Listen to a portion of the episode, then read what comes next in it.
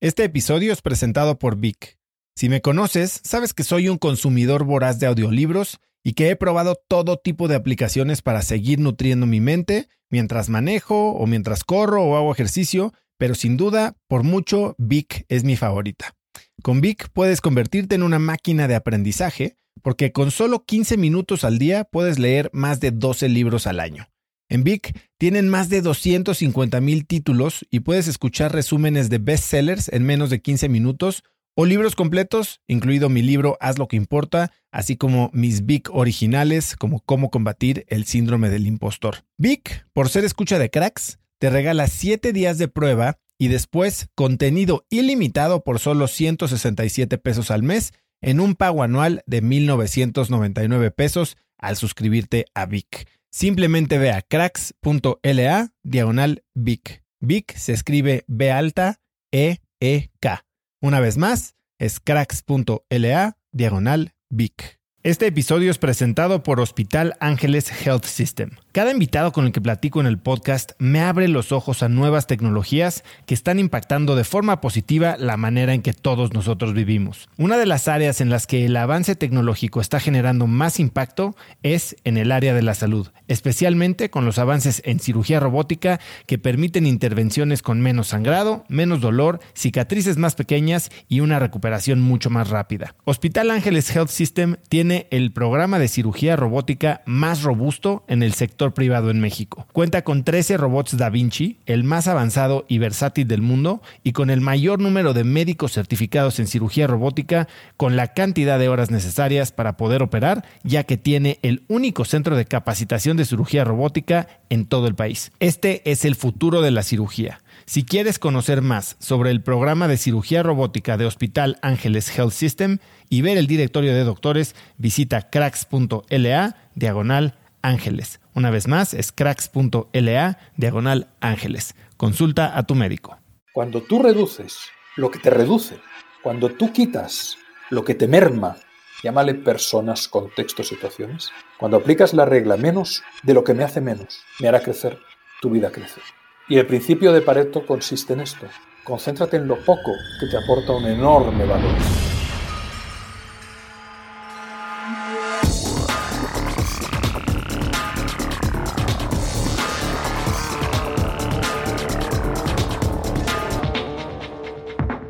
Hola y bienvenidos a un nuevo episodio de Cracks Podcast. Yo soy Osotrava y cada semana entrevisto a las mentes más brillantes para dejarte algo único y práctico que puedas usar en tu vida diaria. Hoy tengo como invitado a Alex Rovira. Puedes encontrarlo en Instagram como arroba Alex Rovira Selma, Selma con C. Alex es un empresario español, escritor, economista, consultor y conferencista internacional. Ha vendido más de 9 millones de copias de sus diferentes títulos, siendo algunos de ellos número uno de ventas en literatura de no ficción en España y también en otros países del mundo. En nuestra plática de hoy hablamos sobre lo que podemos aprender de la muerte, de cómo enfrentar nuestros miedos y de por qué ser selectivos en todo, inclusive en nuestra generosidad, es lo mejor que podemos hacer por nosotros mismos. Vamos con esta visionaria plática con Alex Rovira. Alex, eh, qué honor, muchas gracias por aceptar mi invitación para estar en Cracks. Sé que es tarde en España, pero te agradezco muchísimo el tiempo. Un placeroso, aquí estamos, encantado y agradecido también por estar contigo. Gracias. Alex, eh, tú naciste en Barcelona, eres un conferencista, empresario, asesor de empresarios, eh, escritor sumamente prolífico. Yo no entiendo a qué hora encuentras la gente para escribir tanto, pero cuéntame un poco ¿de dónde vienes tú? ¿Cómo tú naciste en Barcelona? ¿Vives cerca aún? ¿Cómo fue tu infancia? Eh, yo nací en Barcelona, en el centro de la ciudad de Barcelona. Eh, el menor de, tres hermanos. Me llevo 10 años con mi hermano mayor, que es médico, y 7 años con mi hermana, que es diseñadora industrial. Y nací en el seno de una familia muy unida, con mucho amor, mi padre, una persona muy trabajadora, muy noble, una muy buena persona, hijo de una guerra civil, que sufrió mucho en su infancia y en su adolescencia, pero que a diferencia de otras personas a las cuales el dolor las amarga él tuvo claro que no quería traspasar a sus hijos todo lo que él había vivido, incluso procedente de, procedente de mi abuelo o de la constelación. ¿no? Habían sido vidas muy duras y difíciles, con temperamentos muy duros y difíciles. Tuve la inmensa suerte de tener un padre, Gabriel, que ya murió hace dos años, que fue una persona extraordinaria y que me influenció en muchos sentidos, para bien. Mi madre Carmen, una mujer muy dulce, muy cariñosa, ama de casa, era lo que se llevaba en la época. Las mujeres no trabajaban, cuidaban a la familia y el papá era el que iba a trabajar. Y mi mamá, pues una persona muy cariñosa, muy dulce, ama de casa, nunca trabajó y era lo que se llevaba en la época. Y en ese entorno, pues ah, nací y viví y me crié en la ciudad de Barcelona, al lado del Mediterráneo. Bien, has dicho y siento mucho la muerte de tu padre hace pocos años, 2018. Eh, has dicho que es uno de los momentos más difíciles, eh, que fue una muerte dolorosa, lenta. ¿Cómo te cambia esa experiencia? Oh, te lleva a conectar con muchas cosas, cosas que las tienes en mente, que las ves venir, ¿no? Porque tú ves como mi padre murió con 86 años, 86 años y medio, y ves la vejez. De repente mi papá le diagnosticaron un cáncer, luego vino otro cáncer, luego se produjo una infección en el hospital, y lo que le mató fue la infección, no, no, no el cáncer y el tratamiento de antibióticos al que le tenían que someter para contener ese bicho que le metieron en un tubo dentro del hospital. Mi padre había sido un hombre fuerte, un hombre sano, un hombre físicamente fuerte. Y de repente le vi reducirse de altura, encoger su masa muscular, eh, la voz se le hizo más aguda, eh, a él le costó mucho aceptar la, la decrepitud y a mí también. No es que me costara aceptar, es que es muy doloroso ver que no se podía levantar por sí solo en muy poco tiempo. Y eso pues te lleva a conectar con la fragilidad, como en otros momentos de mi vida que he tenido que conectar necesariamente con la fragilidad, ¿no? Por circunstancias de la vida y sobre todo cuando seres amado, amados han sufrido graves enfermedades o se han ido antes de tiempo cuando no toca y como no toca. Y entonces, bueno, pues eso por otro lado también me llevó a una profunda sensación de gratitud, ¿no? Por estar con mi padre, por poder hablar con él. En los últimos meses de vida hablé mucho con él.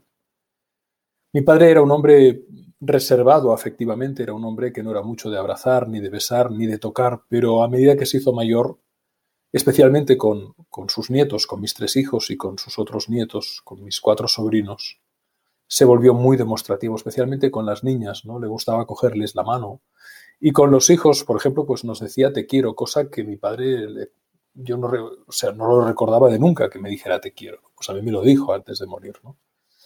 Y esas cosas, pues, te hacen ver la vida en su fragilidad, en su, en su desnudez. La vida es eso, ¿no?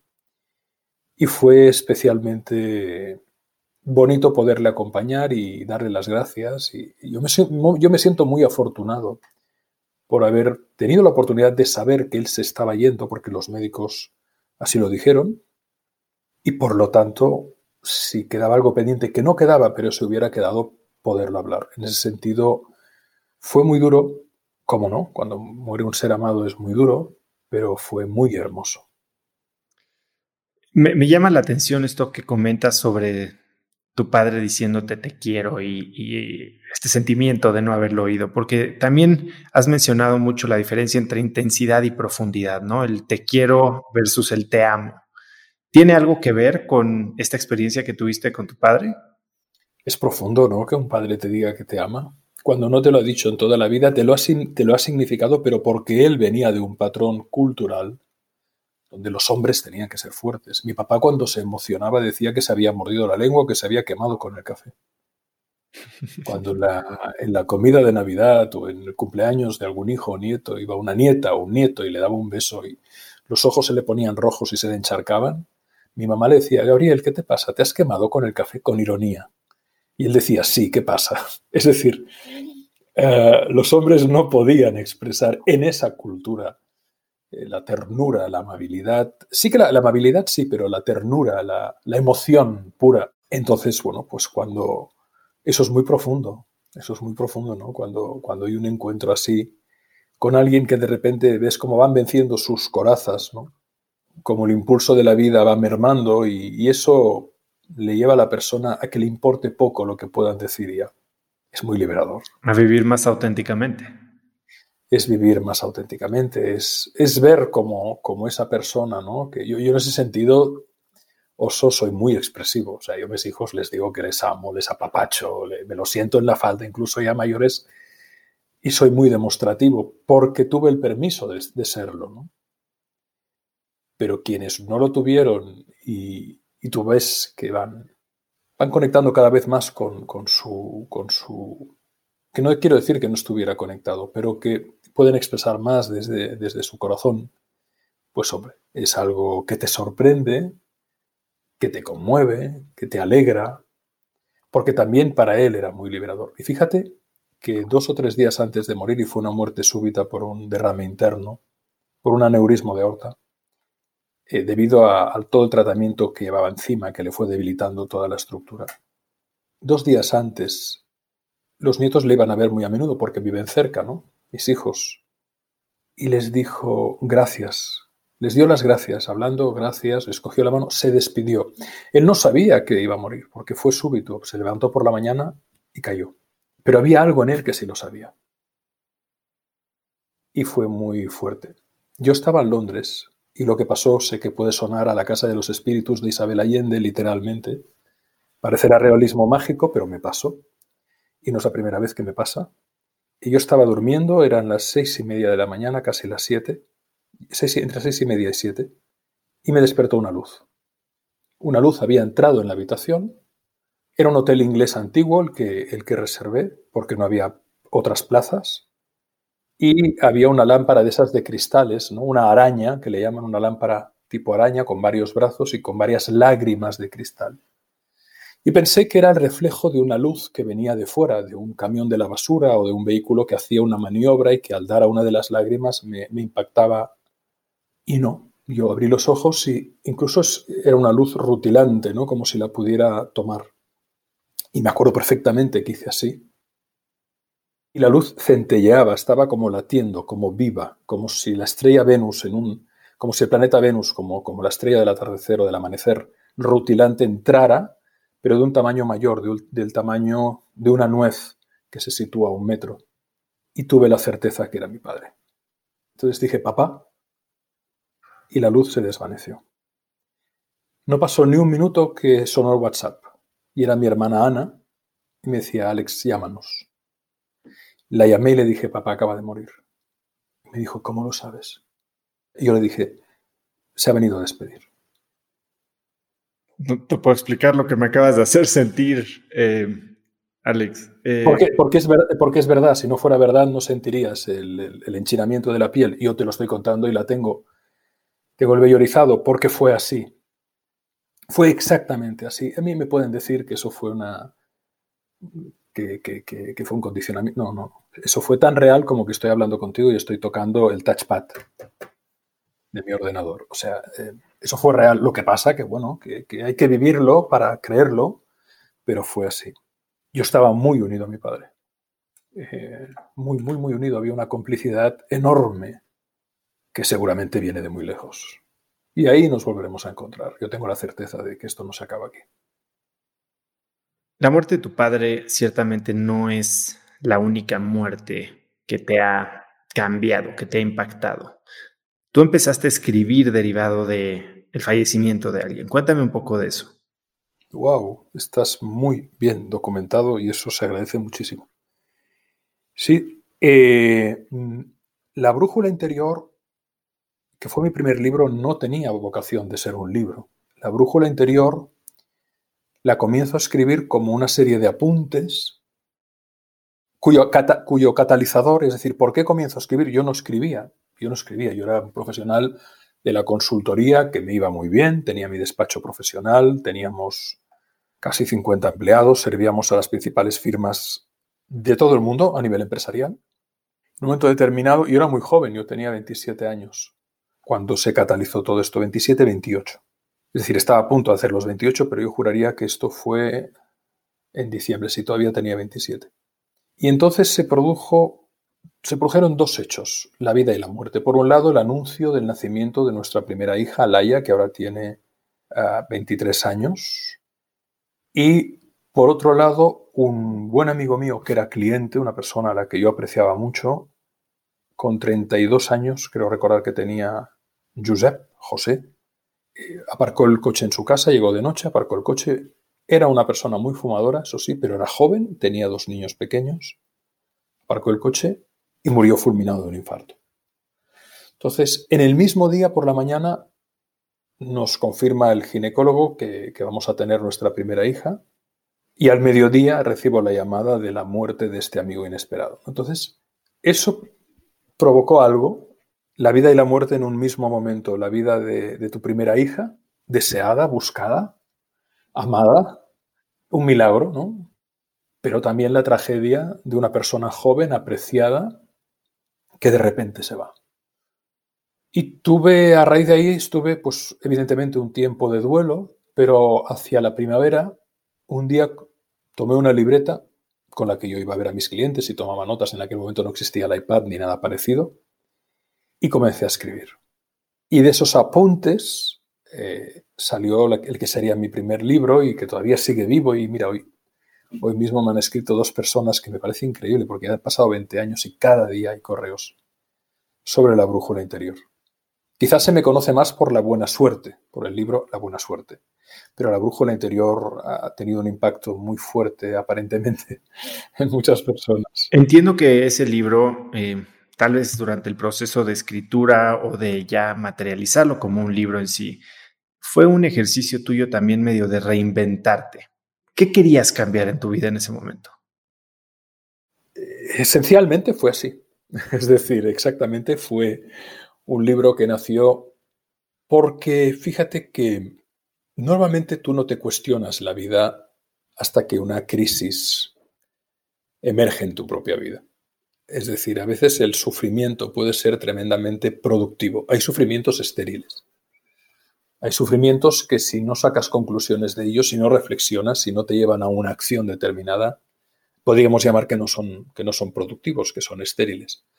Pero hay procesos de sufrimiento que pueden ser radicalmente transformadores, radicalmente catalizadores y productivos.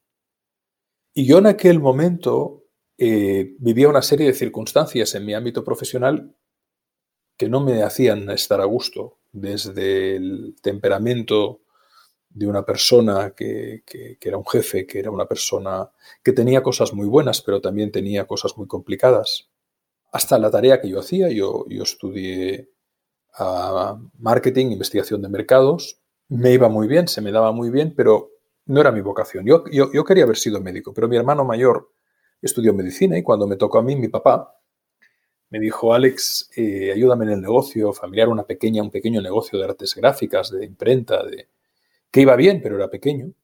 Y bueno, yo decidí hacer eso, pero no era mi vocación. Mi vocación era, era sanar. Era sanar, era cómo, cómo evitar el dolor, cómo, cómo, cómo sanar. Yo quería ser médico. Pero claro, yo estaba ya casado, iba a nacer mi primera hija. ¿Cómo cambias de vida entonces? ¿no? Ya tenía mis compromisos eh, hipotecarios. Y ahí, pues, en el fondo, esas, cartas a la brújula interior, que son cartas al lector, eran cartas también a mí mismo. Y en ese proceso que en paralelo transcurrió con un proceso de psicoanálisis muy fértil, pues se produjo una transformación en muchos sentidos de mi vida. Transformación que periódicamente siempre hago. Yo cada cada ciclo natural, cada 6-7 años hago una transformación importante, un salto. Este año, este año he hecho otro salto muy importante. Y muy radical, además, en muchos sentidos. Pero el cuerpo me lo pide. Ahí cada cual es como es y, habrá personas a las que eh, eso el cuerpo no se lo pida, pero en mi caso sí que me lo pidió. Y, y efectivamente, el libro fue una catalización de mi propio proceso donde dejé progresivamente el mundo de la consultoría, que me iba muy bien, por cierto, y del marketing, y me adentré en el mundo del crecimiento personal, de las personas, con todas las derivadas que ha tenido ello en mi vida, tanto en el acompañamiento a corporaciones, empresas, equipos de alta dirección, como también en el acompañamiento a personas que sin ejercer un rol profesional específico quieren transformar su vida, quieren, quieren cambiarla. ¿no? Y ahí, a partir de los 28 años, ya comencé a, a entrar en ese terreno verdaderamente vocacional. Tienes más de nueve libros escritos, nueve millones de copias vendidas alrededor del mundo, varios idiomas. ¿Por qué escribes? Te he oído decir que, entiendes o, que piensas que la manera de hacer tus ideas realidad o tus deseos realidad, el primer paso es escribiéndolos. Sin duda, sin duda, pero sin duda. Y así es. En realidad son, creo que ya son 18 libros eh, de todo tipo. He escrito relato breve, como La buena suerte, ensayo La brújula interior, La buena vida, relato más extendido, Los siete poderes, novela, eh, cuentos, cuentos breves, cuentos infantiles. Eh, me, gusta, me ha gustado experimentar con, con, diferentes registros. Cada libro en sí mismo, el por qué escribe se tendría que decir en respecto a cada libro, porque cada libro tiene su génesis, cada libro tiene su proceso, tiene su momento en la vida. Personalmente me gusta mucho escribir. Me gusta mucho procurar conectar con los demás a través de la palabra, sea la palabra hablada, sea la palabra escrita. Creo que, como decía el filósofo Raimundo Lulio, la palabra es el arma más poderosa o es la herramienta más poderosa para, en el sentido positivo y en el negativo, pero en el positivo, ¿no? Para catalizar, para transformar, para alquimizar, para sanar. Y esa ha sido la vocación. Y cada libro ha tenido su, propósito. La buena suerte, por ejemplo, nace de un relato breve que yo le cuento a mi hija mayor cuando tiene tres años y le cuento un cuento y me dice, papá, es el cuento más bonito que me has contado. Y al día siguiente lo comparto con mi amigo y socio Fernando y de ahí sale la buena suerte. Y la buena suerte es, es un libro que está traducido a más de 40 idiomas, que ha vendido millones de ejemplares en todo el mundo, que sigue totalmente vivo y es un misterio, Oso, porque en realidad nunca sabes lo que va a pasar con un libro. Nunca sabes que si va a gustar o no va a gustar, pero no lo haces por eso. Lo haces porque en mi caso hay un impulso, hay ganas de compartir algo, una idea, ya sea sobre la alegría, sobre el amor, sobre la, sobre la brújula interior, ya sea sobre los valores que crean valor, ya sea sobre el, forjar tu destino.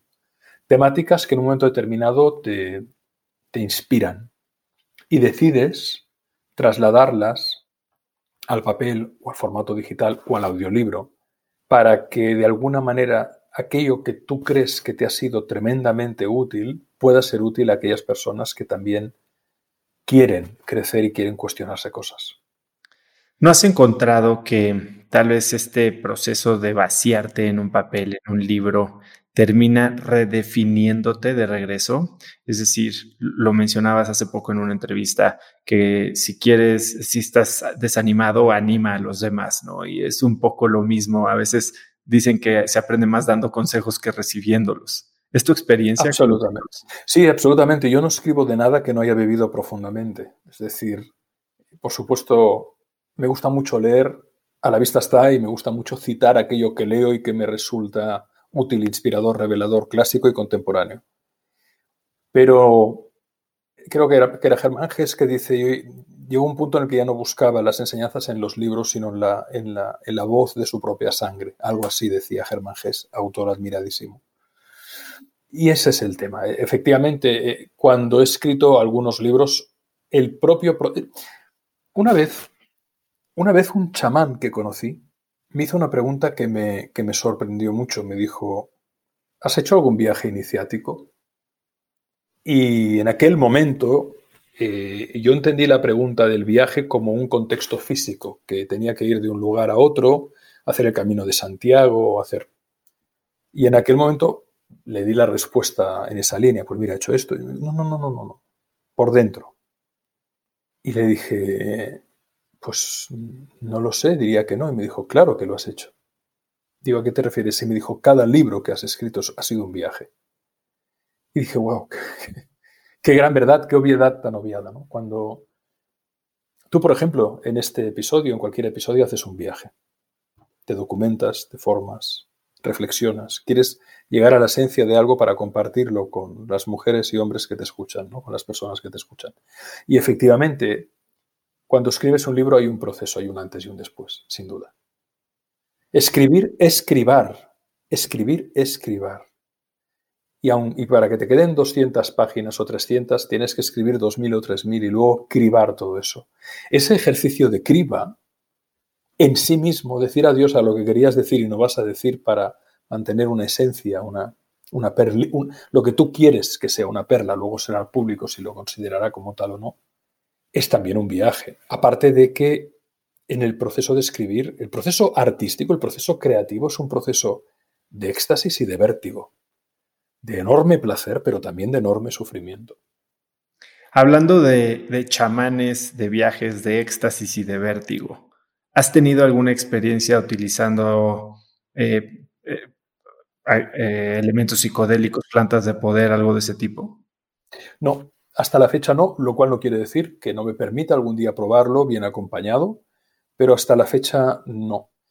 No por nada, no por ningún prejuicio ni por ningún freno. Creo que puede ser un, que bien acompañado, bien guiado por alguien que realmente sepa, puede ser una experiencia muy interesante, pero no. Sí que he tenido experiencias de vislumbre eh, espiritual profundas, pero no catalizadas por nada, ni por nadie, ni por mi propia abolición. Han venido regaladas y eso yo le llamo el beso de Dios, o de la diosa. Pero ese beso se ha producido en diversas ocasiones a lo largo de mi vida y se viene produciendo cada vez con mayor frecuencia. Tocaste hace un momento tu gran filosofía sobre el poder del lenguaje, ¿no? Y y haces mucho énfasis en el poder creador de la palabra. Te he oído describir el poder creador de la palabra en tres ejes. ¿Me podías platicar un poco de cómo piensas sobre eso? Ahora mismo no recuerdo los ejes porque debía surgir la idea en alguna entrevista, pero, pero, pero por un lado la palabra cura. Es decir, cuando una persona es capaz de expresar sus miedos, sus dudas, sus rabias, sus culpas, sus anhelos, aclara el corazón. Expresar no es un ejercicio solo mental, es un ejercicio de limpieza, de vacío emocional. Se habla mucho del mindfulness, ¿no? Pero para tener verdadero mindfulness tienes que tener peace hardness, es decir, para tener la mente, la mente en conciencia, tener el corazón sereno.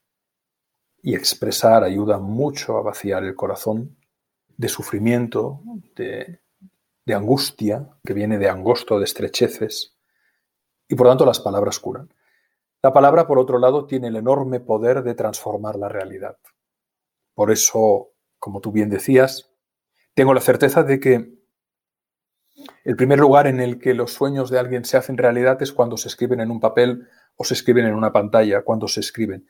Yo soy muy amante de la escritura a mano, ¿no? de la escritura con un lápiz o con un bolígrafo, con una estilográfica, escribir, dibujar, conceptualizar, porque allí la mente y el corazón se expresa, lo ves, tomas distancia, lo puedes modificar, corregir, ampliar. Sea escribir, sea dibujar un mapa mental, lo que sea, conceptualizar. Por un lado hay un, hay un, hay un poder de sanación, hay un poder de creación y en definitiva hay un, hay un, hay un poder alquímico, alquímico, alquimizador, transmutador, elevador. Y podríamos ver muchas otras funciones, ¿no? Pero pero paradójicamente, fíjate que la palabra nos ayuda a conceptualizar, a ordenar, pero tan importante como la palabra es el silencio en el que surge la palabra. Y es como un latido, ¿no? La sístole y la diástole, todo movimiento de vida, todo, todo tiene una dualidad aparente que no deja de ser una pura unión, ¿no? Igual que es muy importante expresar, igual que es muy importante escribir, tan importante o más, diría, es conectar con el silencio en el que, del que emerge todo eso, porque en realidad también tengo la certeza de que nosotros no escribimos, somos escritos. En realidad, a mi modo de ver y por lo vivido, somos marionetas divinas. No hay tal cosa como Alex. Eso es, una, es un montaje, es una idea. No hay tal cosa como oso. Es la supraidea que monta nuestra mente de un falso yo que no existe. Estás tocando dos cosas a las que quería llegar justo ahora. Uno es estamos hablando de la palabra como comunicación externa, ¿no? Pero así como contamos historias para interactuar con el mundo, nos contamos historias. Y es ahí justo a donde llega la segunda parte, que es esta idea de nosotros que nosotros mismos incluso creamos, ¿no? Y tú hablas de que el destino es lo que pasa cuando no hacemos nada por cambiarlo. Entonces, cuéntame un poco. O por evitarlo, ¿no? Por evitarlo. ¿Qué, ¿Cuál es el poder que tenemos nosotros para modificar lo que creemos? Que es algo en lo que tú te has especializado muchísimo y, justo ahí entra el concepto de la suerte tú. Sí, y, del último libro, Las siete llaves, que el mensaje va, va, va precisamente sobre esas siete llaves del pensamiento, de la emoción, de la identidad, del placer, del logro, que, nos, que nosotros mismos nos cerramos en una jaula porque heredamos las llaves de otros y nos quedamos ahí, ¿no? La pregunta era concretamente, Oso. Que estas historias que nos contamos, cuando hablas del poder de la palabra. ¿Cómo liberarnos de esas creencias? Correcto. Ahí está. Bueno, a un nivel psicológico, mm, somos un sistema operativo autoportante que, se, que va funcionando. Y un sistema operativo que ha sido programado ya en la más tierna infancia. Eres alto, eres bajo, eres gordo, eres flaco, eres listo, eres torpe, eres como tu tío, serás bueno, serás malo, serás tal, serás cual. Esos, esas, esas atribuciones nos condicionan, crean un personaje, crean un yo idea, como diría Antonio Blay. Crean una imagen de uno y a partir de esa idea que creemos que somos, pues ya estamos esclavizados, ya estamos dentro de, de, de una piel en la que nos hemos puesto a partir de mamar literalmente, igual que la papilla y la leche que nos dan, también mamamos psíquicamente las expectativas, las frustraciones, los condicionamientos del universo relacional en el que nos criamos, del útero que va más allá del vientre de la madre del útero social. ¿no? Algunas de esas cosas nos orientan hacia una dirección, otras en otra, algunas pueden ser constructivas o que nos inviten a sentir bien, otras pueden ser destructivas, pero ahí se crea, ahí se crea todo el tinglado psíquico de la idea del yo. ¿Eso se puede trabajar? Claro que se puede trabajar a un nivel psicológico. A un nivel psicológico se puede trabajar. Pero la liberación final nunca es psicológica ni volitiva es algo que se produce muchas veces por pura rendición, por dejar ir, y a veces por circunstancias traumáticas o fruto de un agotamiento extremo. De repente la idea del yo puede espontáneamente morir, y entonces, como dice Nisargadatta, te das cuenta que no eres nada, y eso es sabiduría, y te das cuenta que lo eres todo, y eso es amor. Entonces, al nivel psicológico, paradójicamente, sí que podemos decir que yo quiero trabajar esto, yo quiero lograr esto, y, la persona lo hace, pero hay un nivel que no depende de nuestra abolición, que es el que puede provocar esa liberación final. Como le he pasado, pues, por decir nombres conocidos a Eckhart Tolle, o a Krishnamurti, o a Ramana Maharshi. Pero eso ya formaría parte de la, no dualidad que es un terreno extraordinariamente apasionante, pero que puede costar de comprender a quien no esté eh, un poco dentro de la materia. Entonces, amarremos esto con el concepto que tienes tú de suerte. ¿Qué es la suerte y cómo es diferente del azar? Bueno, eh, el azar no depende de ti. La suerte a secas es el azar. Y el azar es aquello que sucede sin tu aparente control. Por ejemplo, que te, ganes la lotería. O, por ejemplo, que se te cruce por delante una persona que será muy importante en tu vida. En ese nivel y en esa lectura, eh, como diría Schopenhauer, el azar reparte las cartas. Eso es la suerte secas. La buena suerte es que tú puedes aprender cómo jugarlas. Esa es la diferencia entre un concepto y otro. La suerte, el azar, no depende de ti. La buena suerte la puedes trabajar a partir de tus hábitos, tus actitudes, tus valores en acción que te llevan a poder transformar tu realidad. Es decir, muchas personas dicen que su, llaman destino, llaman destino a su inercia, a su inacción, a su pereza, a su holgazanería. Era mi destino. Sí, es que no, no has hecho nada. Es como que el que conduce el coche tiene un, árbol delante o una columna enorme delante y no mueve el volante, era mi destino. No, tú, tú, tú. El destino es aquello que te pasa si no haces nada para evitarlo, pudiéndolo evitar en algunas ocasiones. Qué mala suerte tuve. No, no, no. No, no, no, no. No es que tuvieras mala suerte. Es que inconscientemente o conscientemente te has conducido ahí. Cuando una persona comete un mismo patrón de error varias veces, no es inconsciencia, es decisión. Frente a eso está la buena suerte. La buena suerte, ¿qué es? Trabajar para que lo que es aparentemente imposible sea posible. Y una vez es posible, hacerlo altamente probable. Y entonces la gente te dice qué buena suerte has tenido, porque desde su lectura no son capaces de ver el esfuerzo, el trabajo, la inversión, la educación, la perseverancia, el sacrificio que has invertido para hacer que ese podcast lo, escuchen miles de personas, por ejemplo. Tú sí que tienes suerte, Oso.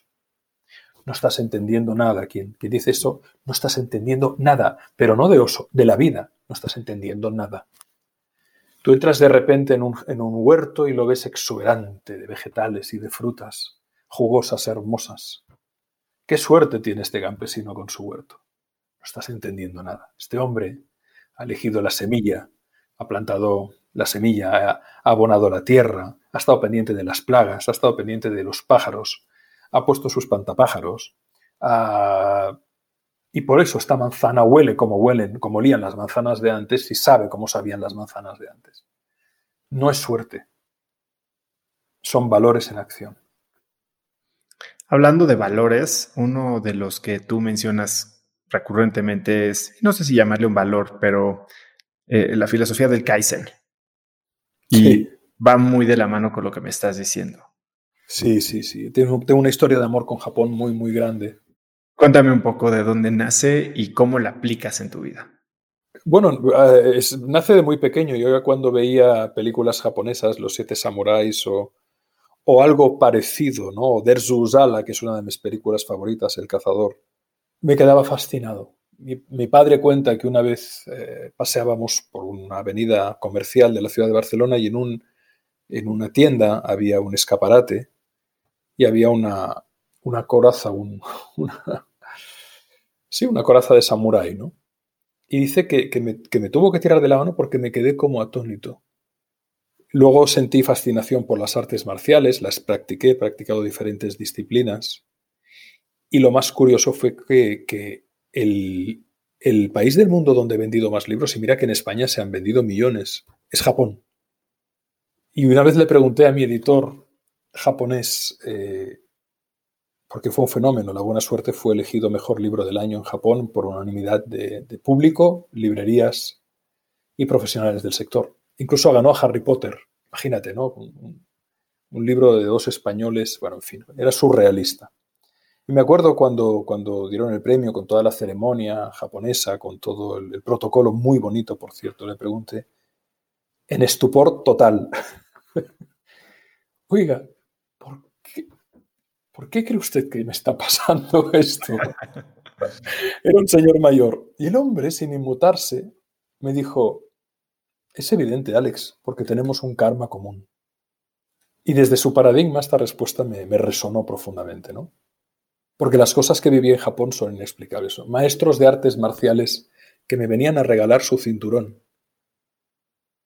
No entiendes. Pero estas cosas pasan, ¿no? Y muchas anécdotas maravillosas, ¿no?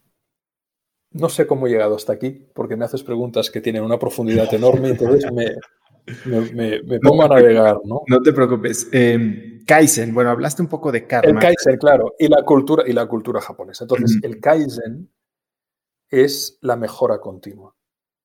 Es como la, pequeña mejora diaria, cotidiana, el pequeño hábito diario puede llevarte a medio plazo y sobre todo a largo plazo a un cambio radical de tu vida. ¿no? Matemáticamente pongo un ejemplo para que se entienda y para que se pueda ver cabalmente. Yo siempre digo, tú toma una habilidad, la que sea, ¿no? Imaginemos que podemos que podemos medir una habilidad en una mejora determinada cada día. Ya sea tu forma física, ya sea tu peso, ya sea tu capacidad lectora rápida, ya sea tantas cosas que se pueden medir. y que tú decides mejorar un 1% cada día, en algo que ese 1% sea factible. Bueno, una mejora de un 1% diario, no tardarás 100 días al llegar al 100%, porque es un 1% que, que sumas cada día sobre lo anterior, hace una curva exponencial de mejora. De modo que en 70 días habrás llegado al 100%, no en 100 días, en 70, si cada día mejoras un 1% sobre el anterior. Pero es que en 100 días habrás, mejorado un 170%.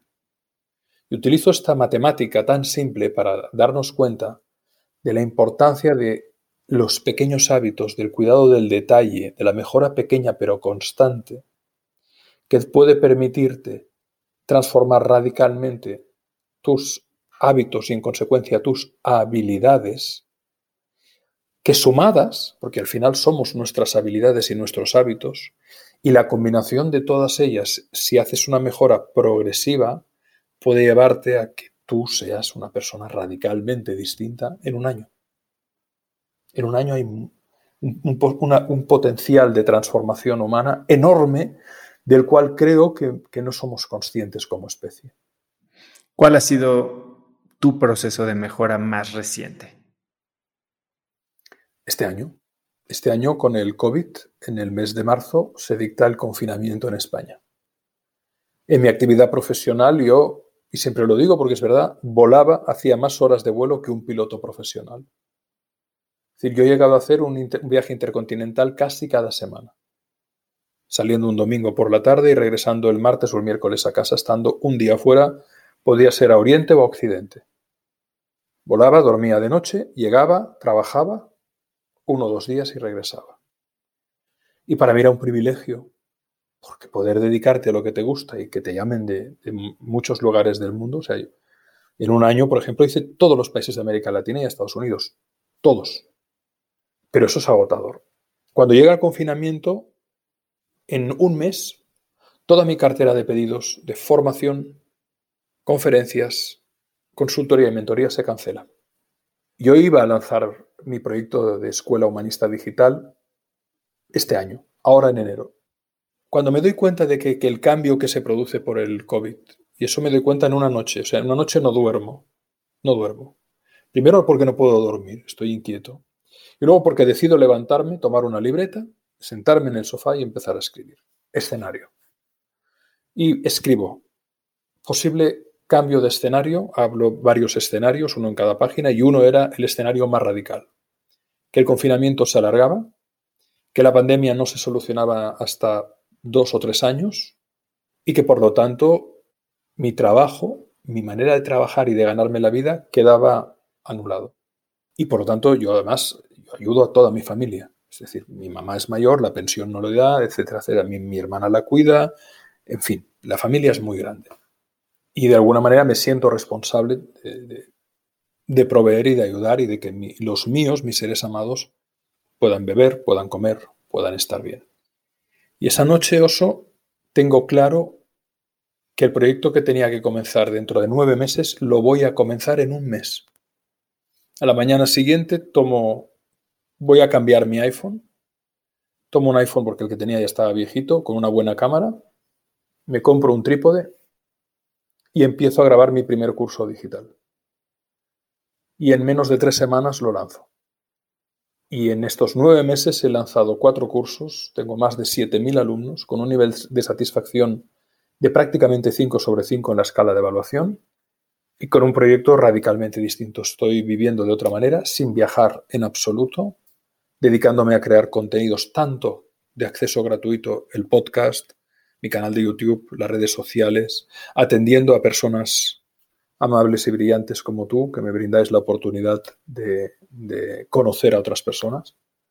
Y me he digitalizado radicalmente, incluso mi actividad, que antaño me suponía viajar constantemente presencialmente, la he mantenido igual en el mismo volumen de facturación, haciéndolo todo digital, pero ofreciendo productos, contenidos, herramientas totalmente distintas.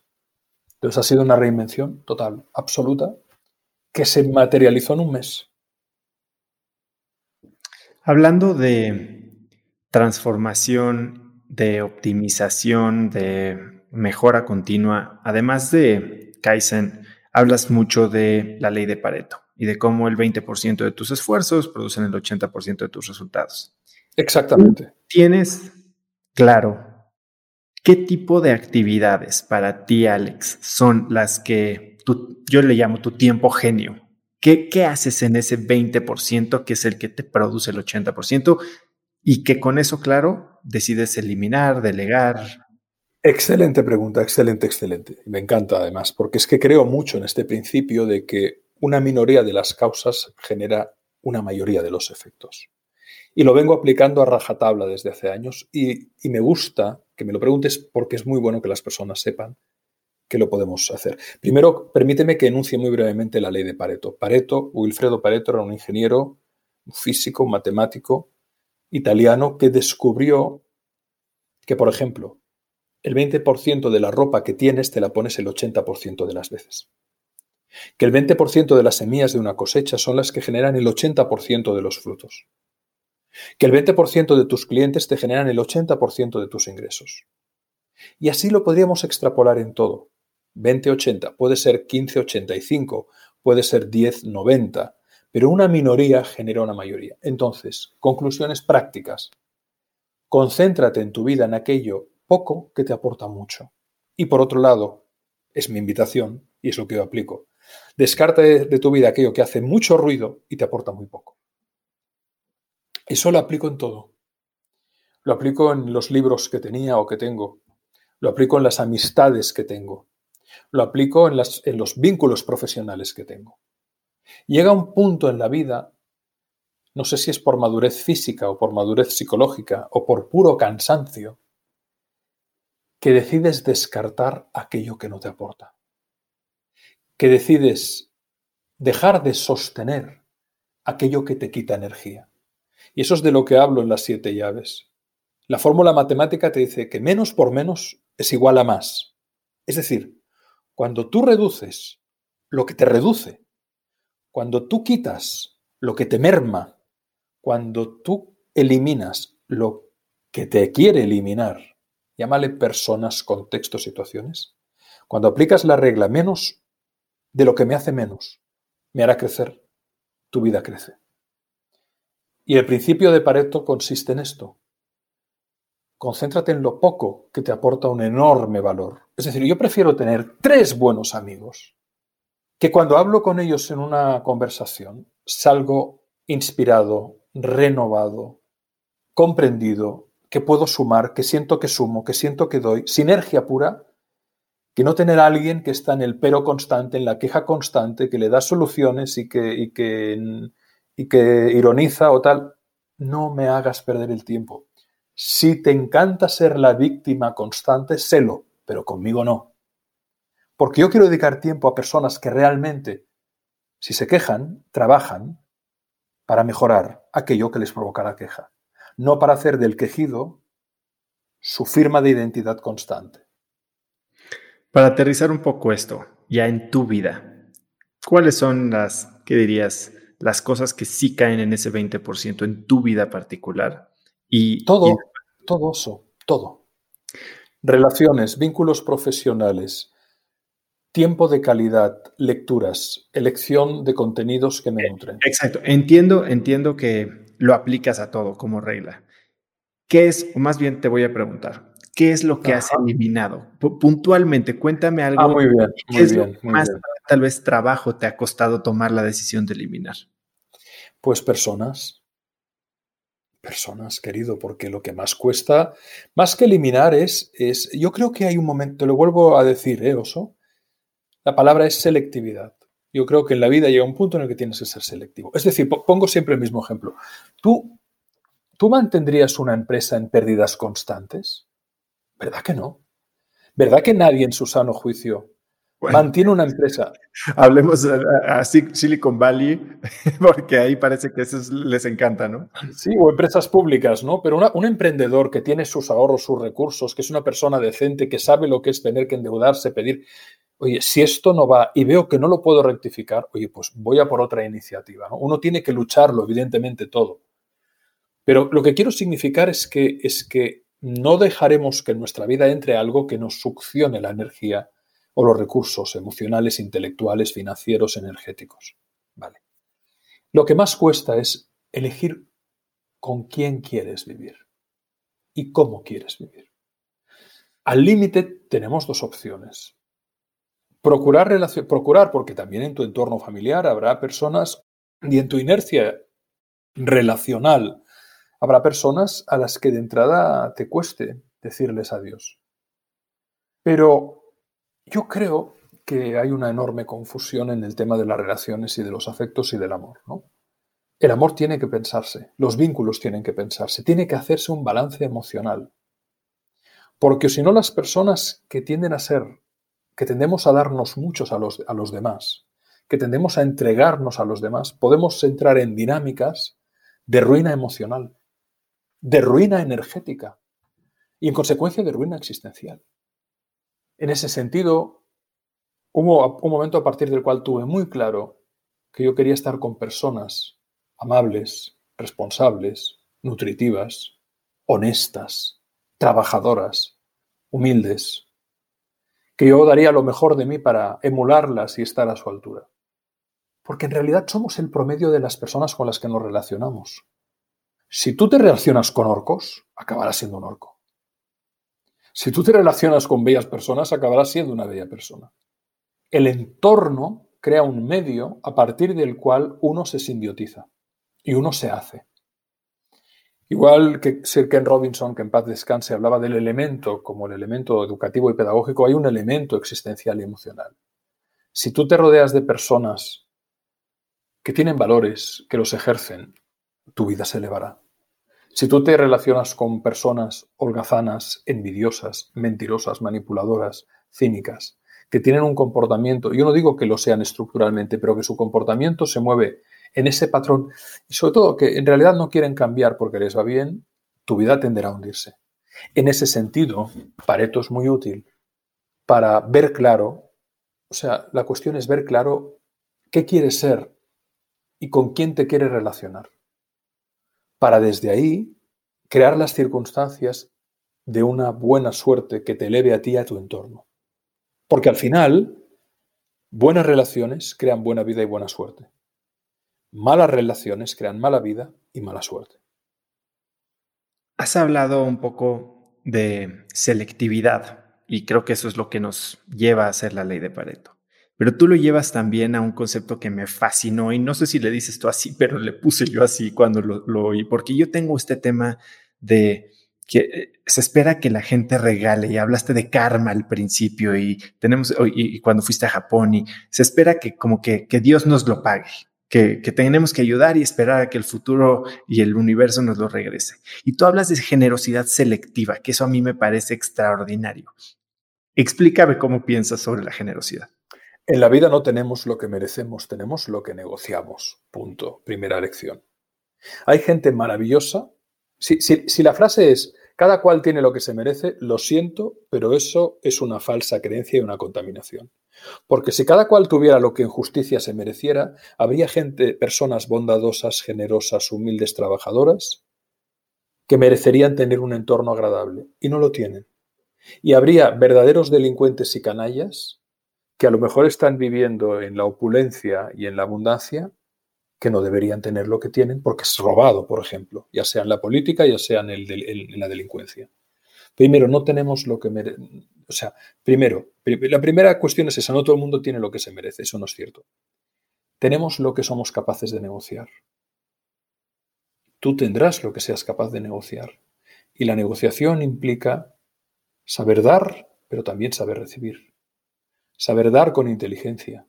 Yo no digo que uno no pueda darse completamente y decir, bueno, estas personas lo necesitan, lo doy sin esperanza de retorno de nada. No estoy diciendo en absoluto que la vida tenga que ser un cálculo constante, en absoluto, en absoluto. Lo que sí estoy diciendo es que en tu entorno más íntimo y personal, cuidado y aplica la generosidad selectiva. Porque si no la aplicas, yo he pasado, o sea, ¿por qué he aprendido eso? Por teoría no, porque me ha pasado. A mí en un momento de mi vida yo empecé a dejar préstamos amigos míos y si fueron ocho, solo uno me lo devolvió. El resto no eran amigos. Y cuando tú les decías, oye, es que lo que has hecho no es decente, bajaban la cabeza y te decían, tienes razón, pero no tengo el dinero. Entonces, es triste porque uno se piensa que el otro actuará como tú actúas, ¿no? Si a mí me prestan, yo devuelvo y pago, si es una entidad financiera, los intereses o lo que se haya acordado. Pero hay personas que no. Hay personas que te van a sablear y que luego dirán, lo siento, no puedo. Pero eso sí, les verás con su coche deportivo, aunque sea de segunda mano. Entonces, es importante aplicar la conciencia a calibrar aquello que te hace bien y aquello que te hace mal. Y en consecuencia saber dar bien a quien merece recibir. Aunque dando, incluso no esperes nada retorno, pero esa persona es digna de eso. Entonces, entrégaselo. Pero cuidado, cuidado con los lobos disfrazados de cordero. Si, si todos tuviéramos tan claro, y parece que es fácil entender el concepto de el 80-20, de ser inteligente con quien nos rodeamos, de cambiar las creencias que nos hacen actuar de una u otra manera. ¿Por qué no lo hacemos? ¿Qué es lo que nos limita de tomar acción?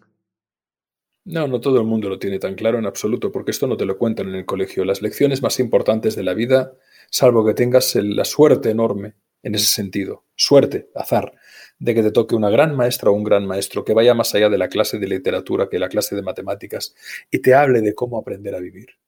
Salvo que no hayas tenido la suerte de que tu papá o mamá, el abuelo o la abuela o en el entorno alguien te haya reflexionado sobre todo eso, eso no se enseña en la escuela ni en la universidad.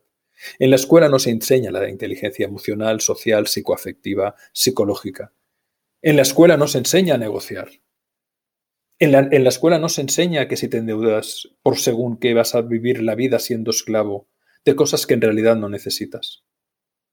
En la escuela muchas veces, por lo menos antaño, de todo eso que nos ayuda a aprender a vivir, no se enseña. Se enseña a leer y a escribir, pero no se enseña a escuchar y a hablar. Se enseña matemáticas, pero no se enseña teoría de la negociación. Por lo tanto, en realidad, muchos seres humanos acaban su bachillerato, su formación, si tienen el privilegio de poder ir a la escuela, siendo verdaderos analfabetos emocionales, sociales y psicoafectivos. Y eso no es un demérito, es que simplemente, existiendo el conocimiento, ese conocimiento no se traslada. Y entonces las personas llegan a ese conocimiento tras crisis existenciales profundas.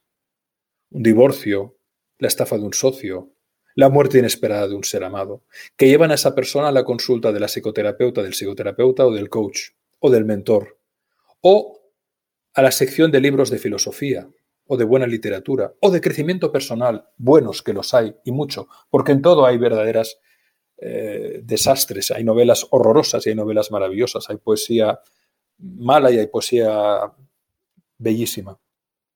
Y hay autoayuda y crecimiento personal poderoso y hay autoayuda y crecimiento personal refrito. Ayúdame a, ponerle el dedo a, a quién recomendarías en este sector de crecimiento y desarrollo personal. Hay infinitos autores. Víctor Frankl, El hombre en busca de sentido. ¿Quieres, ¿Quieres crecimiento personal que no se llama crecimiento personal? Hermann Hess, Eric Fromm. Tantas y tantos, me podría girar aquí um, y citarte Annie Marquier, Elizabeth Kubler-Ross, uh, François Tagerbrun, hombres y mujeres que nos han enseñado a vivir, o incluso en, el Ken Wilber, filósofos, eh, José Antonio Marina, André Comtes Ponville. Es que miles. En mi página web tengo páginas de libros recomendados y en el canal de YouTube recomiendo libros constantes. Hoy he, hoy he escrito, hoy he hecho dos vídeos recomendando El hombre en busca de sentido de Víctor Frankl y Hábitos atómicos de James Clark.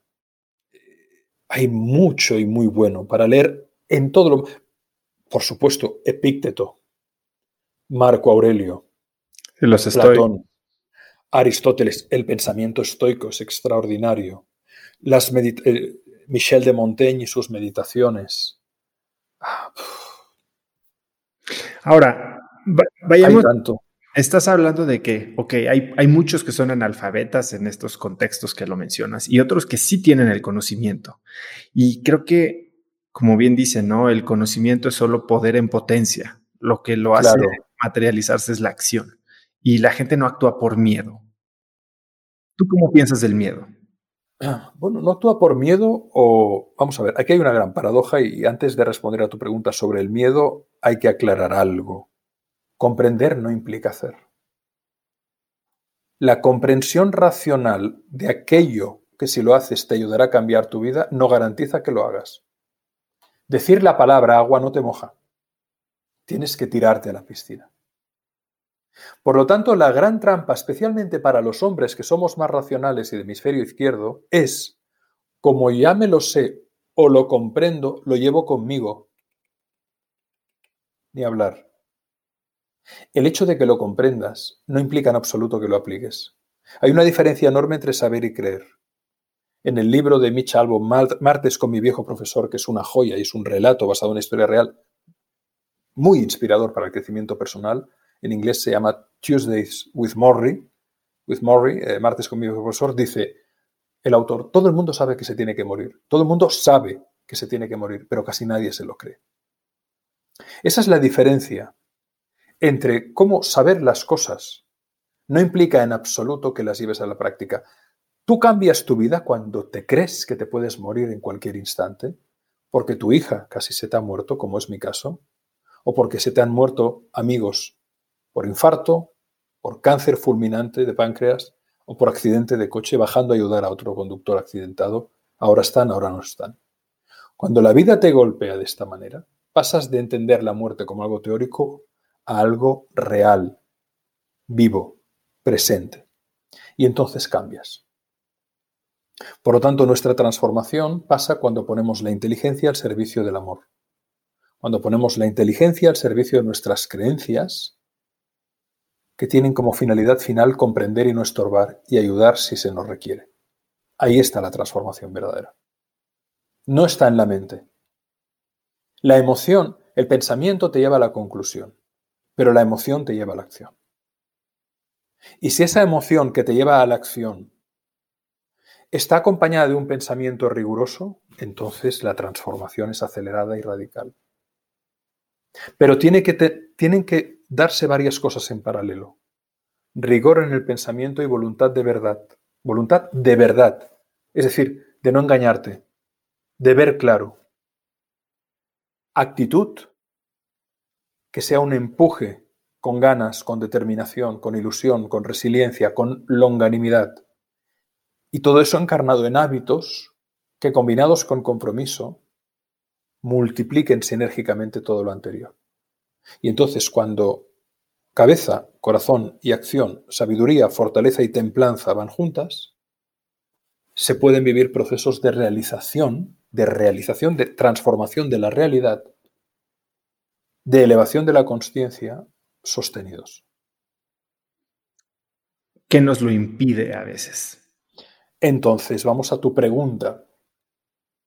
Inercia, miedo, pereza y expectativa de pérdida que tiene que ver con el miedo. Inercia. Muchas personas, mientras no esté mal, ya estoy bien. O me acomodo al mal que estoy porque podría estar peor y de aquí no me saques. Inercia. Miedo. El miedo es el medio.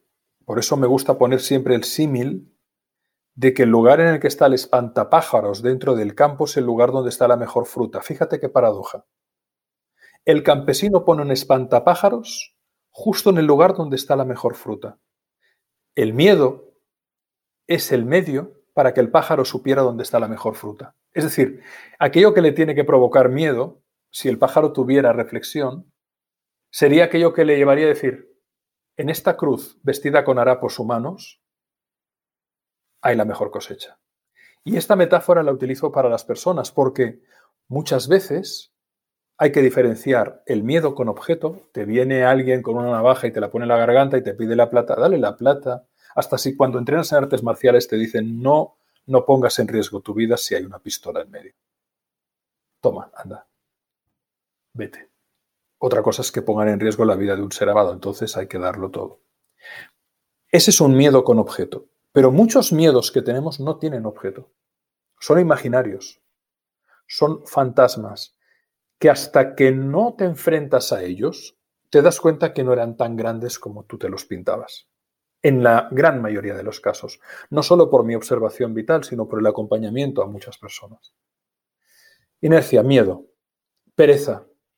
Hay gente holgazana. Y te voy a decir, no lo digo yo, la psicología social observa que hay una enorme correlación entre el pesimismo y la holgazanería. Y luego expectativa de pérdida. Es decir, que tiene que ver con el miedo, pero el miedo es emocional, la expectativa de pérdida es más mental. Es que si hago esto voy a perder. Y a partir de aquí se pone en marcha un relato que inhibe el contacto con la realidad a partir del ensayo y error. Y luego, por supuesto, el, el profundo temor al fracaso, que no tiene que ver con el error. El error es aquello que te permite aprender más en la vida. Si de él aprendes, rectificas, lo corriges, te disculpas y lo compensas. El problema del error es cuando lo tapas con la mentira, porque entonces entras en una dinámica donde cada vez añadirás más mentiras para tapar errores. Y eso puede provocar el hundimiento de una persona, de una sociedad o de un país. Pero cuando el error decides aprender de él, tu transformación es rapidísima. Otro problema con el error no es solo que muchas personas lo tapen con mentiras cada vez mayores hasta que revientan, sino que se confunde error con fracaso, que no es lo mismo. El error es algo que se ha producido por falta de experiencia, por desatención, por inconsciencia, pero tú puedes aprender y mejorar. Pero cuando el error le pones la capa de la culpa, se convierte en fracaso. Y hay personas que se autocondenan porque hacen de un error un fracaso y están toda la vida en la posición victimizada que les impide tirar adelante a sí mismos y a su entorno. El fracaso, la lectura del fracaso no sirve, porque el fracaso va vinculado a la culpa. La lectura del error sí que sirve, porque el error va vinculado a la responsabilidad. Y ahí está la transformación. ¿Qué haces tú cuando tienes miedo? Lo enfrento. Y eso te lo puede decir mi pareja, mis hijos. Yo soy una persona que en general tengo pocos miedos o me duran poco porque voy a por ellos. Porque en la vida no he tenido más remedio, yo no he tenido una vida fácil. Yo comencé a trabajar de muy jovencito y siempre he estudiado y trabajado. A los 12 años ya comencé, incluso antes, incluso antes ya daba, ya me buscaba la vida. Entonces, eh, si algo bueno me transmitió mi padre es que apenas me dio plata. Te la ganas tú, muchacho. Y mientras otros pasaban vacaciones de tres meses en verano, yo me iba a hacer de mozo de taller, moviendo cajas. O me iba a pasear perros. O me iba a dar clases particulares, incluso a muchachos de mi misma edad. Cuando tengo miedo, le miro a los ojos, lo calibro, procuro ser consciente de el toro que me tocará lidiar. Si es una vaquilla, y no despreciemos a las vaquillas, más de una vaquilla ha matado un, torero, por poner un ejemplo, ¿no? Aunque a mí precisamente el, ver sufrir al toro no me, no me, gusta. Pero por poner el ejemplo, ¿no? Es decir, eh, mirarle la cara al dragón y calibrar por dónde salir de su posible llama y ataque, ¿no? Y por lo tanto ponerse en acción. Al final es la acción reflexionada, el equilibrio entre la reflexión y la acción, y el sentir lo que te permite desmitificar muchos de los miedos sin objeto que tenemos. Dime algo, para prácticamente verle la cara al dragón, ¿tienes algún tipo de ejercicio, alguna pregunta que te haga? Sí, por supuesto, por supuesto. Primero una, luego te, daré la respuesta. Primero una reflexión que me viene a colación y por asociación de ideas. ¿no? Cuando te he citado antes a Elizabeth Kubler-Ross, que fue una mujer pionera en los cuidados paliativos y que acompañó a muchas personas en el tránsito de la muerte y tiene libros maravillosos, ¿no? como La Rueda de la Vida o La Muerte, coma, un amanecer, entre otros. Ella preguntaba a los pacientes, a los que eran pacientes enfermos terminales con graves enfermedades o ya en una vejez, si volvieras a vivir, ¿qué harías? Respuesta prácticamente única.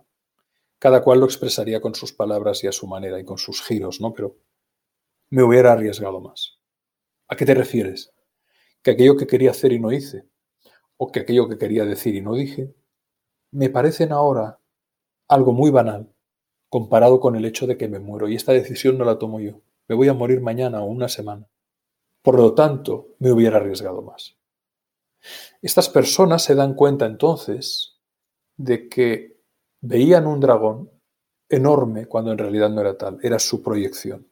Porque en realidad decir eso a esa persona, reconciliarse con el hermano, con el hijo, con el amigo, arriesgarse a, montar, a, decirle a esa persona que la amaban o a montar tal negocio o a pedirle tal persona eso, no tenía por qué dar tanto miedo. Era más una cuestión de orgullo, era más una cuestión de, de falta de confianza, pero no objetivamente algo arriesgado. De nuevo, si hay algo a lo que tienes miedo, escribe qué pierdes si no lo haces y qué puedes ganar. Escribe situaciones en tu vida en la que te hayas enfrentado a una situación tremendamente desafiante para ti que te daba mucho miedo. ¿Qué sentías entonces? ¿Qué hiciste? Situaciones que te dieran mucho miedo pero que superaste. ¿Qué hiciste para superarlo? ¿Qué aprendiste? ¿Qué obtuviste? Observa el patrón. Escríbelo. Situación que me daba miedo. ¿Por qué me daba miedo? ¿Qué sentía? ¿Qué hice? ¿Qué obtuve? ¿Qué aprendí más allá de lo que obtuve? Observa el patrón. Y piensa que eso es muy probable que se produzca también en toda su bondad si lo aplicas ahora. Sí, es recordarnos que por mucho que estemos sufriendo el momento presente, esto probablemente ya lo vivimos y ya lo superamos de una manera u otra.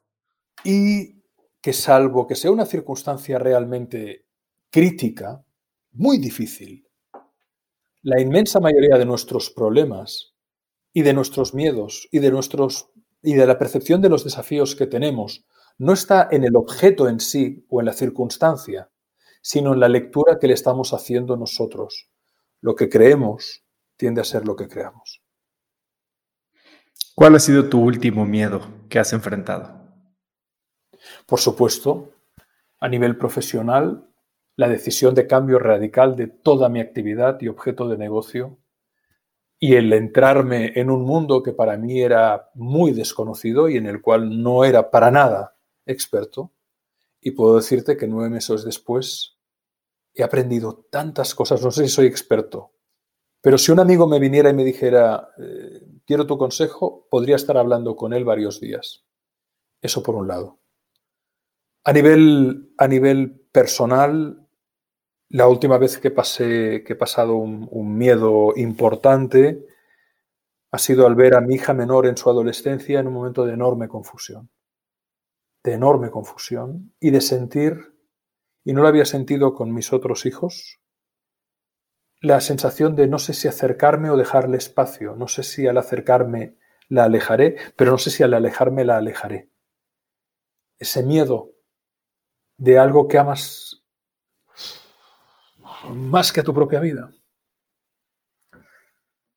Alex, hace un momento hablabas de la inercia y cuando cuando hablas de la inercia y del conformismo, tal vez entra algo de lo que tú también has comentado mucho, que es la gratitud, ¿no? Y, cómo, cómo puedes conciliar los dos opuestos o aparentemente opuestos, que son el deseo, que como dice Naval Ravikant, es este contrato que hacemos con nosotros mismos de ser infelices hasta que no tengamos lo que queremos, y la gratitud o la aceptación, que como tú dices, no es resignación. ¿Cómo, ¿Cómo, concilias estos dos extremos? ¿Cómo puedes querer más y moverte a la acción sin sufrir por la ausencia de eso que estás buscando? Claro, el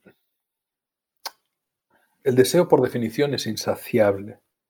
Porque si el deseo consiste en querer tener lo que no tienes, cuando lo tengas ya deja de ser lo que no tienes. Luego buscarás otro objeto que no tienes para reemplazar esa energía. En el fondo el deseo, a mi modo de ver, que es un impulsor paradójicamente de la vida, ¿no? literalmente, eh, el veneno está en la dosis. El veneno está en la dosis. El deseo, el deseo puede ser un... En el fondo es un nivel de conciencia que esclaviza frente a la gratitud que eleva. Es decir, si tú te pones a valorar aquello bueno que tienes, incluso cosas que a lo mejor pasan inadvertidas, Pequeñas cosas a las que no, das valor hasta que las pierdes. Que puedes ver con los dos ojos, que puedes oír con los dos oídos, que sientes el, sabor, que, no, que no tienes dolor. Tantas cosas infinitas. Cuando conectas con la gratitud, fíjate que la gratitud es una, cuando tú das las gracias de corazón, es una energía expansiva. Es una energía que incluso corporalmente te abre, te eleva. El deseo es una energía de ambición, de depredación, de supervivencia, pero que con la manipulación puede convertirse en que llegas a creer que aquello que deseas realmente lo necesitas cuando no lo necesitas para un carajo. El deseo te hace esclavo. La gratitud te eleva. Entonces, eso no quiere decir que, no, tengamos que dejar de desear. Es lícito y es natural que haya este movimiento de nosotros hacia querer crecer, querer vivir, querer experimentar, querer disfrutar. Pero el veneno está en la dosis. En la medida en que, en que tú pierdes tu libertad, tu autonomía, tu dignidad por deseo, estás en las manos de, una suerte de esclavitud que tú mismo te has impuesto. Entonces, la pregunta es, a mí me encantó una frase que escuché al padre Pera Casaldáliga, Pedro Casaldáliga, que decía, todo lo que no es necesario es robado. Es decir, se lo está robando a alguien que sí que lo necesita.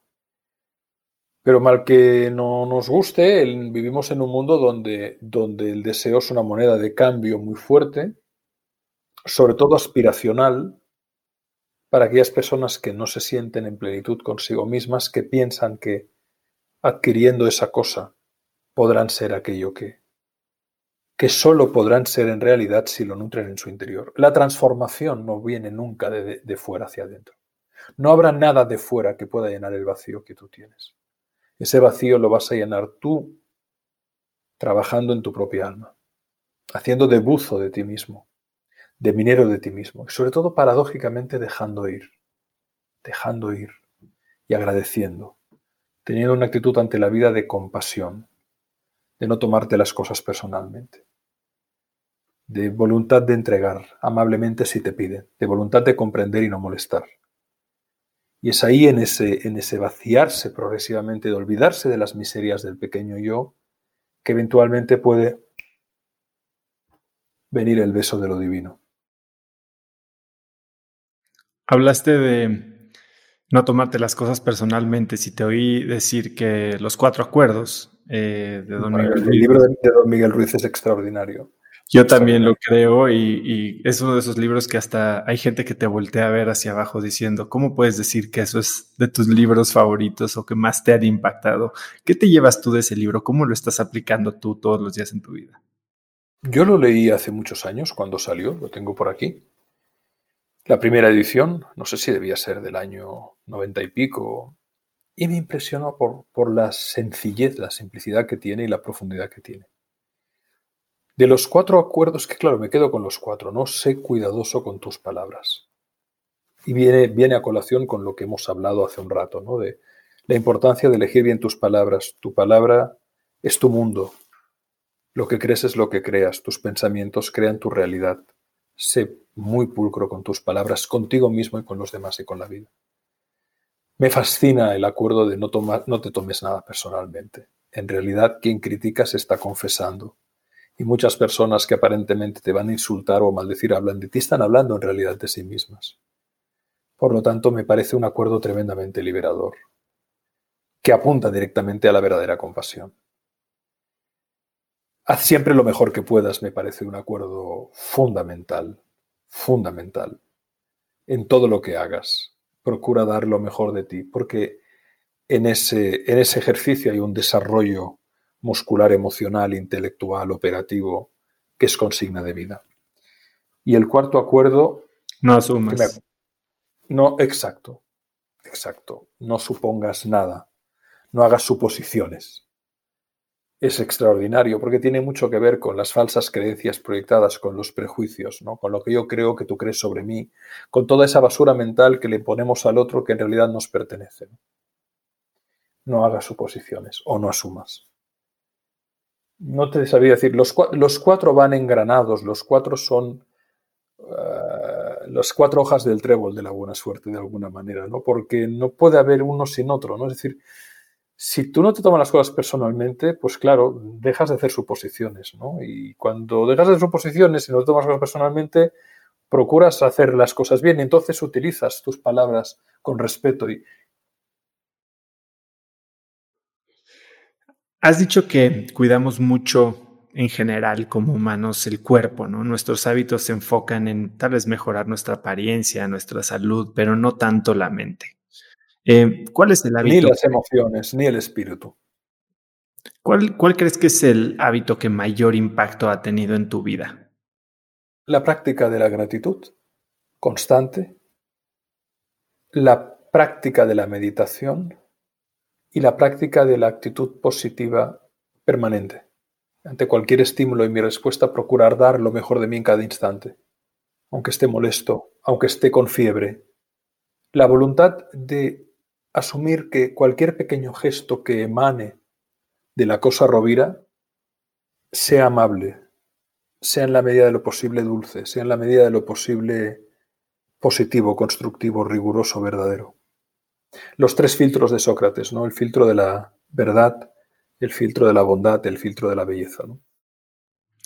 ¿Tienes eh, ubicado el momento en el que adquiriste alguno de estos hábitos? O sea, ¿tienes el antes y el después? Bueno, yo, hay una anécdota que últimamente he contado mucho porque, porque no ha sido tu caso, ¿no? Pero a veces me preguntan, a raíz de una entrevista en la que por primera vez hablé de eso, de muy pequeño, de muy, muy, muy pequeño, y yo le preguntaba a mi papá quién soy. Papá, ¿quién soy yo? Y me decía, tú eres Alex. Y yo decía, no soy Alex. Yo podría ser Oso, podría ser Javier, podría ser Miguel. Alex es un nombre, cuentan mis papás que yo, no yo, yo, hablé muy precozmente. En el año ya, ya hablaba. Y en dos años ya era un loro. Y les decía, mi nombre no, yo no soy una etiqueta, yo podría llamarme de otro nombre, yo no soy eso. Entonces mi papá me tomaba y me ponía en el espejo y me decía, tú eres eso. Yo decía, papá, yo no soy eso. Yo no soy el lugar de donde nace la pregunta quién soy yo. Yo quiero saber quién soy yo. Y lloraba desesperado. Entonces, ya de muy, muy pequeño, hubo una inquietud de naturaleza, llámale psicológica, llámale identitaria, llámale espiritual, porque yo sentí literalmente la salida del paraíso, de sentir que formaba parte del todo, a sentirme aprisionado en la idea de un personaje, con toda la angustia, el miedo y el sufrimiento que supone el quedarse encapsulado en la idea de un yo. Y por lo tanto, en respuesta a tu pregunta, eso nació muy precozmente. Y a partir de ahí hubo una gran inquietud por buscar, por leer, muy, muy, muy precoz. Y tuve la inmensa fortuna de tener un padre, en este caso, que mi madre era una persona dulce, muy cariñosa, pero mi padre, al ver que su hijo sufría, leía libros que luego me facilitaba, por si me podían ser útiles. Me encantan esas historias porque hay muy poca gente que de verdad se sienta a, entender esos momentos que los cambiaron, ¿no? Y que puede entender el efecto que tuvo y entonces buscar crear momentos similares nuevamente, tanto para ellos como para la demás gente. Y luego, apreciadoso, sin duda, momentos muy catalizadores han sido, por un lado, te diría Eros y Tánatos, ¿no? Tánatos, la muerte.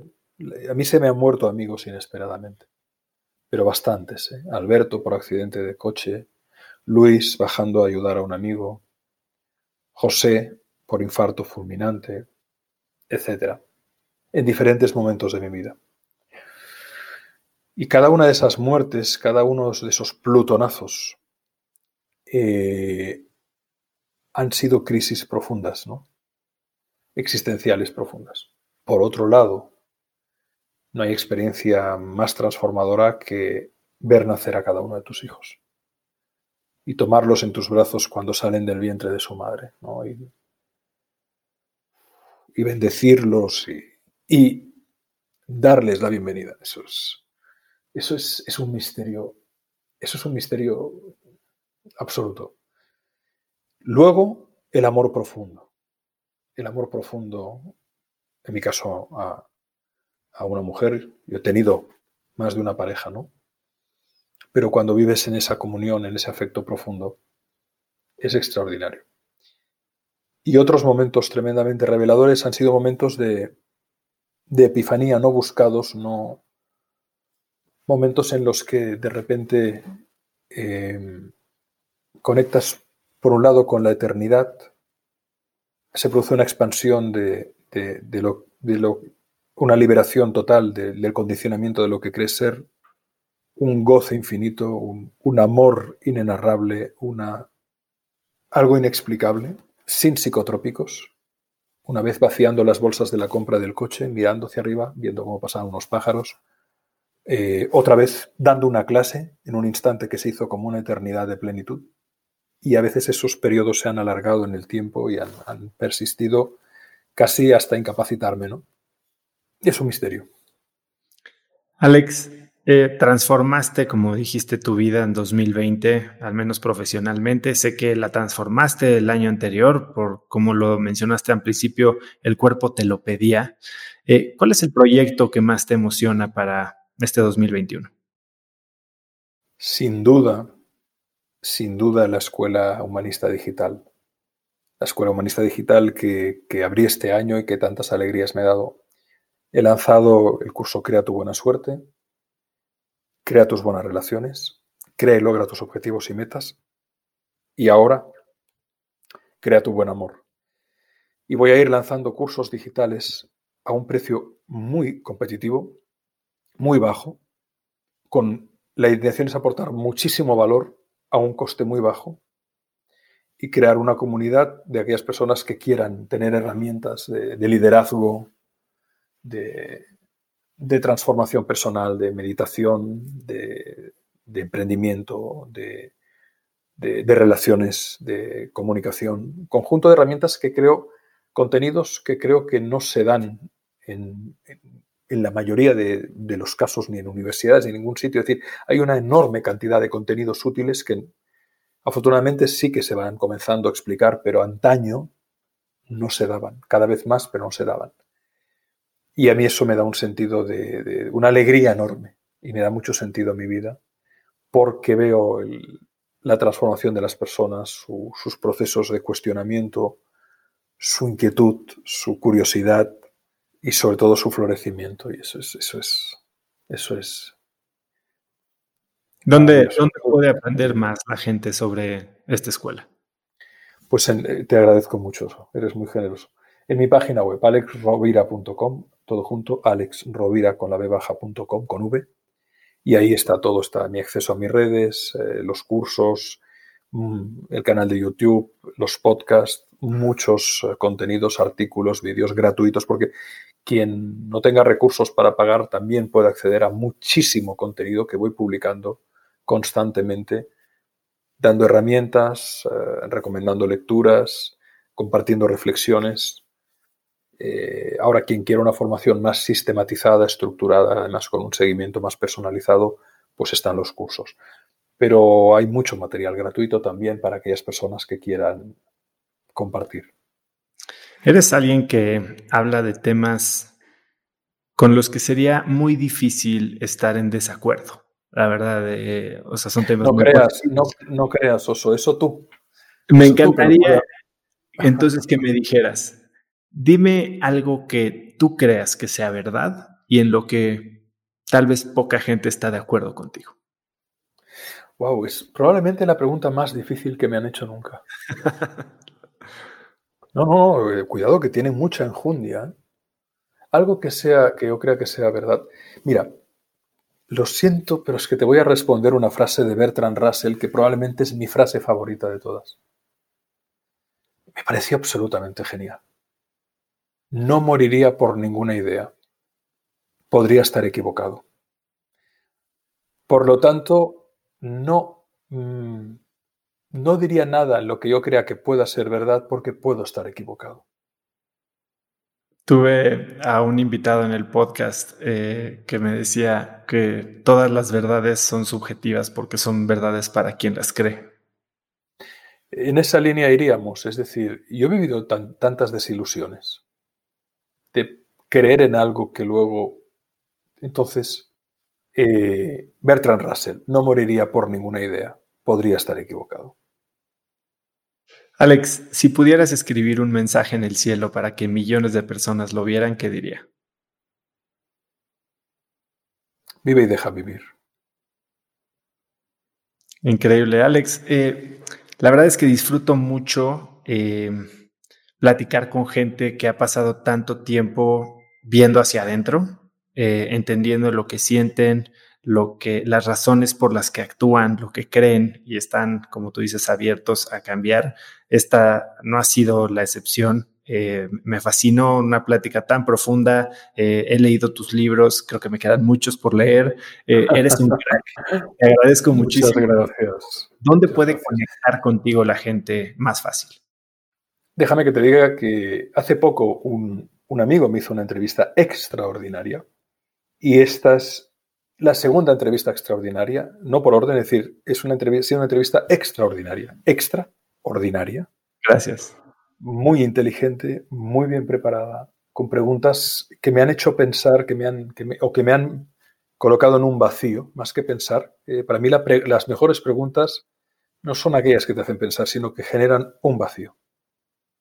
Vacío y tú lo has provocado en varias ocasiones. Por lo tanto, eh, un placer haberte conocido y un honor eh, que comience aquí una amistad. La pregunta, ¿cuál era? La pregunta. Para contactar conmigo, muy, fácil. Mm, a, través de las redes sociales. O sea, si entran en la página web, pueden acceder a Facebook, Twitter, Instagram, LinkedIn. Eh, estás en Instagram. Fíjate, fíjate, que, que ahora eh, mi red favorita sería Instagram. Sería ¿Y ahí Instagram ¿Cómo te encuentra la gente ahí? Pues, sabes que ahora mismo, porque lo cambiamos hace, hace un tiempo y lo voy a buscar. Yo lo tengo. Eh, es Alex Rovira Celma, con la C E L M A. Mira. Eh, Alex Rovira Celma. Vamos a poner el link. Bueno, yo te sigo ahí. Alex Rovira Celma. Ahí la tienes.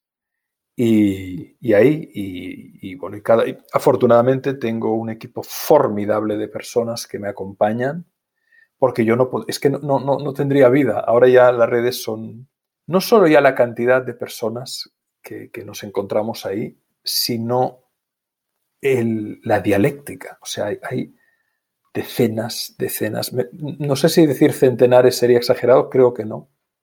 De interacciones al día hay miles pero decenas de mensajes, decenas, que llega un punto, llegó un punto ya hace unos meses que es, imposible, ¿no? No podía, no podía, estuviera todo el día respondiendo, ¿no?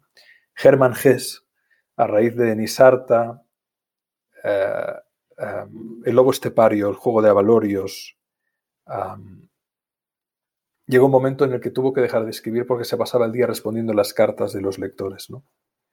Y, y eso cuando leí eso en su biografía me impresionó mucho. Pero realmente lo digital es maravilloso porque te permite contactar con muchas personas. Además, yo, por ejemplo, antes de esta entrevista he estado contestando algunos emails pues, de una persona que me pedía un, contacto, consultas, tal. Pero lamentablemente yo personalmente lo leo casi todo, pero si no fuera porque hay un equipo que me ayuda, eh, la interacción es tal que es muy difícil eh, poder contestar a todo el mundo inmediatamente. Necesitamos a veces algunos días porque hay, mucho trabajo. 80-20, 80-20. Alex, muchísimas gracias por tu tiempo. Te mando un abrazo y ahora, si regresas a México pronto, me encantará eh, tomarnos algo juntos. Vamos, darlo por hecho, Oso. Ha sido una entrevista tan buena que me gustaría compartirla en esas redes, citándote a ti para que también las personas puedan ir a tus contenidos de valor. Así que te rogaría, si lo ves bien, que me la hagas llegar, porque te citaremos en todas las redes, te pondremos en la página web la entrevista, porque ha sido muy bonita. Te agradezco mucho. te mando, si te parece, te puedo mandar materiales, pero también te mando el archivo crudo para que hagas lo que te sí, Sí, y por, y por supuesto nos pondremos en contacto contigo para informarte de todo, mandártelo para tu aprobación. No es necesario, es tu entrevista. estamos. Gracias, Alex, te agradezco mucho que tengas buenas noches. Buenas noches, buenas tardes para ti. Un gran abrazo. Saludos a mi querido México. Chao. Bye. Alex ciertamente tiene una visión muy positiva y contagiosa del mundo. Si te gustó este episodio, compártelo con alguien usando el link cracks.la diagonal 107. También sigue Cracks Podcast en Spotify o suscríbete en iTunes y califícanos ahí con 5 estrellas para que más gente nos pueda encontrar. Mencióname en Instagram o Twitter con la lección que te deja Alex hoy como arroba osotrava y no olvides mencionar a Alex como arroba Alex Selma. Puedes encontrar links a todo lo que hoy hablamos en cracks.la diagonal 107 y eso es todo por hoy. Yo soy Osotrava y espero que tengas una semana de cracks. Este episodio es presentado por Vic. Si me conoces, sabes que soy un consumidor voraz de audiolibros y que he probado todo tipo de aplicaciones para seguir nutriendo mi mente mientras manejo o mientras corro o hago ejercicio, pero sin duda, por mucho, Vic es mi favorita. Con Vic puedes convertirte en una máquina de aprendizaje porque con solo 15 minutos al día puedes leer más de 12 libros al año. En Vic tienen más de 250 mil títulos y puedes escuchar resúmenes de bestsellers en menos de 15 minutos o libros completos, incluido mi libro Haz lo que importa, así como mis Vic originales como Cómo combatir el síndrome del impostor. Vic, por ser escucha de cracks, te regala 7 días de prueba y después contenido ilimitado por solo 167 pesos al mes en un pago anual de 1.999 pesos al suscribirte a Vic. Simplemente ve a cracks.la diagonal Vic. Vic se escribe B alta E E K. Una vez más, es cracks.la diagonal Vic. Este episodio es presentado por Hospital Ángeles Health System. Cada invitado con el que platico en el podcast me abre los ojos a nuevas tecnologías que están impactando de forma positiva la manera en que todos nosotros vivimos. Una de las áreas en las que el avance tecnológico está generando más impacto es en el área de la salud, especialmente con los avances en cirugía robótica que permiten intervenciones con menos sangrado, menos dolor, cicatrices más pequeñas y una recuperación mucho más rápida. Hospital Ángeles Health System tiene el programa de cirugía robótica más robusto en el privado en México. Cuenta con 13 robots Da Vinci, el más avanzado y versátil del mundo, y con el mayor número de médicos certificados en cirugía robótica, con la cantidad de horas necesarias para poder operar, ya que tiene el único centro de capacitación de cirugía robótica en todo el país. Este es el futuro de la cirugía. Si quieres conocer más sobre el programa de cirugía robótica de Hospital Ángeles Health System y ver el directorio de doctores, visita cracks.la diagonal ángeles. Una vez más, es cracks.la diagonal ángeles. Consulta a tu médico.